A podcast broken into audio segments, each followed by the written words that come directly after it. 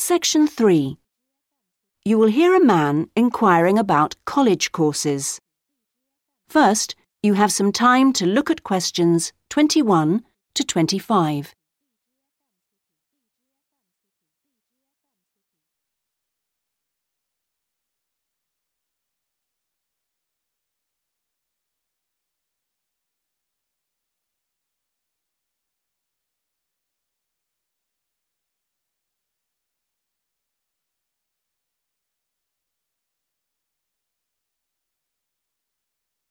Now listen carefully and answer questions 21 to 25.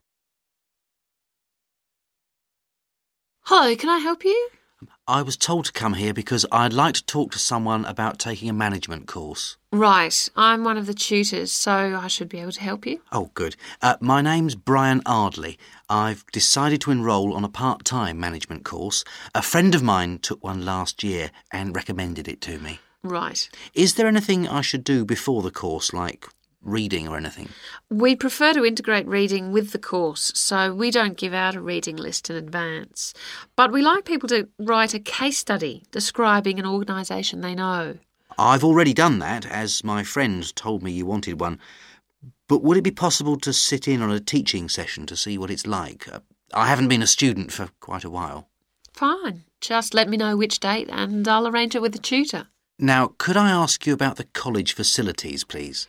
Anything in particular? Well, the course is one day a week, all day, isn't it? So presumably it's possible to buy food. Yes, the refectory's open all day. Does it cater for special diets? I have some food allergies. Provided you warn the refectory in advance, it won't be a problem. Good. What about facilities for young children? I'd like to bring my daughter here while I'm studying. How old is she? Three. Then she's eligible to join the nursery, which is supervised by a qualified nursery nurse. The waiting list for a place is quite long, though, so you ought to apply now. OK. I don't know if our careers advice service would be of any interest to you. Yes, it might help me decide how to develop my career after the course. The centre has a lot of reference materials and staff qualified to give guidance on a one to one basis. I noticed a fitness centre next to the college. Is that for students? It's open to everyone, but students pay an annual fee that's much less than the general public pay. And presumably the college library stocks newspapers and journals as well as books. Yes, and there's also an audio visual room for viewing and listening to videos, cassettes, and so on. Is there also access to computers? Yes, your tutor will need to arrange with the technical support team for you to get a password, so ask him or her about it when you start the course. OK. Before you hear the rest of the conversation, you have some time to look at questions 26 to 30.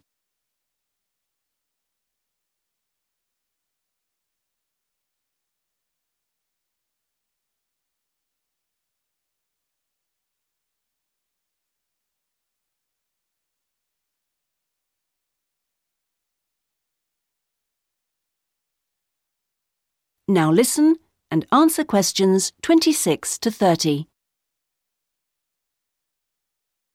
By the way, do you know about our business centre? No, what's that? It's a training resource, a collection of materials for people to study on their own or use in their own organisations. Uh huh.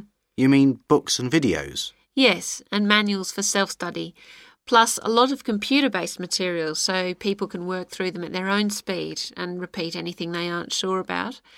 And you can hire laptops to use in your own home or workplace, as well as printers that you can take away. Does it have anything that I could use to improve my study skills? I don't have much idea about report writing, and I'm sure I'll need it on the course. Oh, yes, there's plenty of useful material. Just ask one of the staff. Does the centre cover all the main areas of business? Yes, topics like finance and, of course, marketing, that's a popular one. Local managers seem to queue up to borrow the videos. So it isn't just for students then? No, it's for members only, but anyone can join. How much does it cost? A hundred pounds a year for a company and fifty pounds for an individual, with no discount for students, I'm afraid. Well, that's very helpful. Well, I think that's all. I'd better go home and fill in the enrolment form. Thanks for all your help. You're welcome. Goodbye. Goodbye. That is the end of section 3. You now have half a minute to check your answers.